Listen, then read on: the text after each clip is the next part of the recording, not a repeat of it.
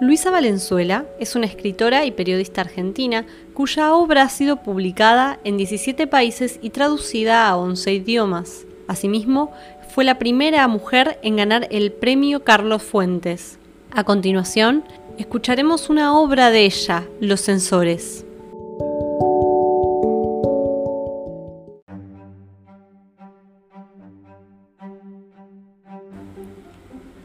Pobre Juan, Aquel día lo agarraron con la guardia baja y no pudo darse cuenta de que lo que él creyó ser un guiño de la suerte era en cambio un maldito llamado de la fatalidad.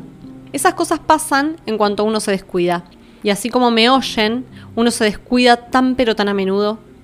Juancito dejó que se le viera encima la alegría, sentimiento por demás perturbador cuando por un conducto inconfesable le llegó la nueva dirección de Mariana ahora en París y pudo creer así que ella no lo había olvidado.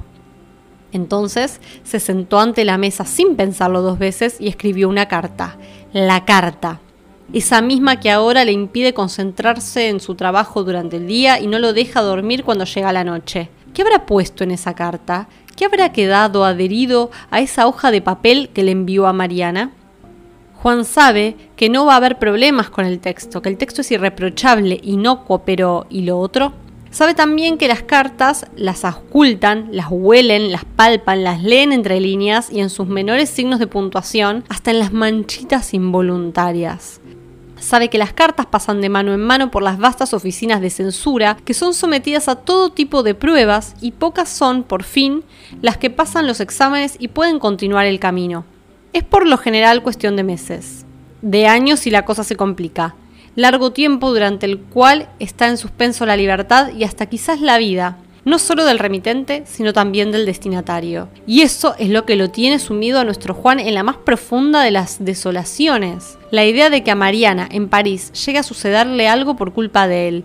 Nada menos que a Mariana, que debe sentirse tan segura, tan tranquila donde siempre soñó vivir, pero él sabe que los comandos secretos de censura actúan en todas partes del mundo y gozan de un importante descuento en el transporte aéreo. Por lo tanto, nada les impide llegar hasta el oscuro barrio de París, secuestrar a Mariana y volver a casita convencidos de su noble misión en la Tierra. Entonces, hay que ganarles de mano.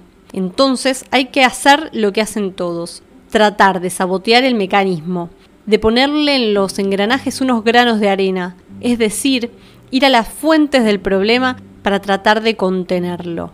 Fue con ese propósito con que Juan, como tantos otros, se postuló para censor. No por vocación como unos pocos, ni por carencia de trabajo como otros, no.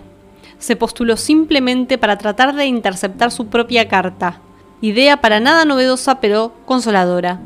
Y lo incorporaron de inmediato, porque cada día hacen falta más censores y no es cuestión de andarse con melindres pidiendo antecedentes.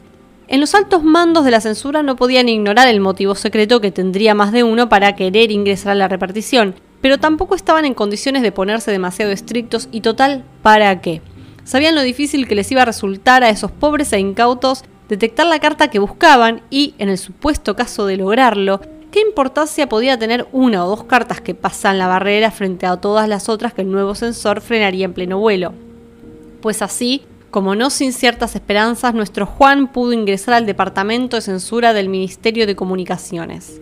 El edificio, visto desde afuera, tenía un aire festivo a causa de los vidrios ahumados que reflejaban el cielo, aire en total disonancia con el ambiente austero que imperaba dentro, y poco a poco, Juan se fue habituando al clima de concentración que el nuevo trabajo requería.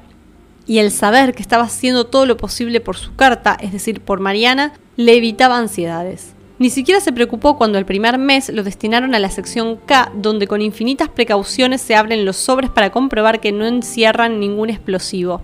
Cierto es que un compañero al tercer día, una carta le voló la mano derecha y le desfiguró la cara, pero el jefe de sección alegó que había sido mera imprudencia por parte del damnificado y Juan y los demás empleados pudieron seguir trabajando como antes, aunque bastante más inquietos. Otro compañero intentó a la hora de salida organizar una huelga para pedir aumento de sueldo por trabajo insalubre, pero Juan no se adhirió. Y después de pensar un rato, fue a denunciarlo ante la autoridad, para intentar así ganarse un ascenso. Una vez no crea el hábito, se dijo. Y cuando lo pasaron a la sección J, donde se despliegan las cartas con infinitas precauciones para comprobar si encierran polvillos venenosos, sintió que había escalado un peldaño y que por lo tanto podía volver a su sana costumbre de no inmiscuirse en asuntos ajenos. De la J, gracias a sus méritos, escaló rápidamente posiciones hasta la sección E, donde ya el trabajo se hacía más interesante, pues iniciaba la lectura y el análisis del contenido de las cartas, en dicha sección hasta podía abrigar las esperanzas de echarle mano a su propia misiva dirigida a Mariana, que, a juzgar por el tiempo transcurrido, debería de andar más o menos a esta altura después de una larguísima procesión por las otras dependencias. Poco a poco empezaron a llegar días cuando su trabajo se fue tornando de modo tal absorbente que por momentos se le borraba la noble misión que lo había llevado hasta las oficinas días de pasarle tinta roja a largos párrafos, de echar sin piedad muchas cartas al canasto de las condenadas, días de horror ante las formas sutiles y sibilinas que encontraba la gente para transmitirse mensajes subversivos, días de una intuición tan aguzada que tras un simple el tiempo se ha vuelto inestable o los precios siguen por las nubes detectaba la mano, algo vacilante, de aquel cuya intención secreta era derrocar al gobierno. Tanto celo de su parte le valió un rápido ascenso. No sabemos si lo hizo muy feliz. En la sección B, la cantidad de cartas que llegaba a diario era mínima, muy contadas franqueaban las anteriores barreras pero en compensación había que leerlas tantas veces, pasarlas bajo la lupa, buscar micropuntos con el microscopio electrónico y afinar tanto el olfato que al volver a su casa por las noches se sentía agotado. Solo atinaba a recalentarse una sopita, comer alguna fruta y se echaba a dormir con la satisfacción del deber cumplido. La que se inquietaba, eso sí, era su santa madre que trataba sin éxito de reencauzarlo por el buen camino. Le decía, aunque no fuera necesariamente cierto, te llamó Lola. Dice que está con las chicas en el bar, que te extrañan, que te esperan. Pero Juan no quería saber nada de excesos. Todas las distracciones podían hacerle perder la acuidad de los sentidos y él los necesitaba alertas, agudos, atentos, afinados para ser perfecto sensor y detectar el engaño. La suya era una verdadera labor patriótica, abnegada y sublime. Su canasto de cartas condenadas pronto pasó a ser el más nutrido, pero también el más sutil de todo el departamento de censura.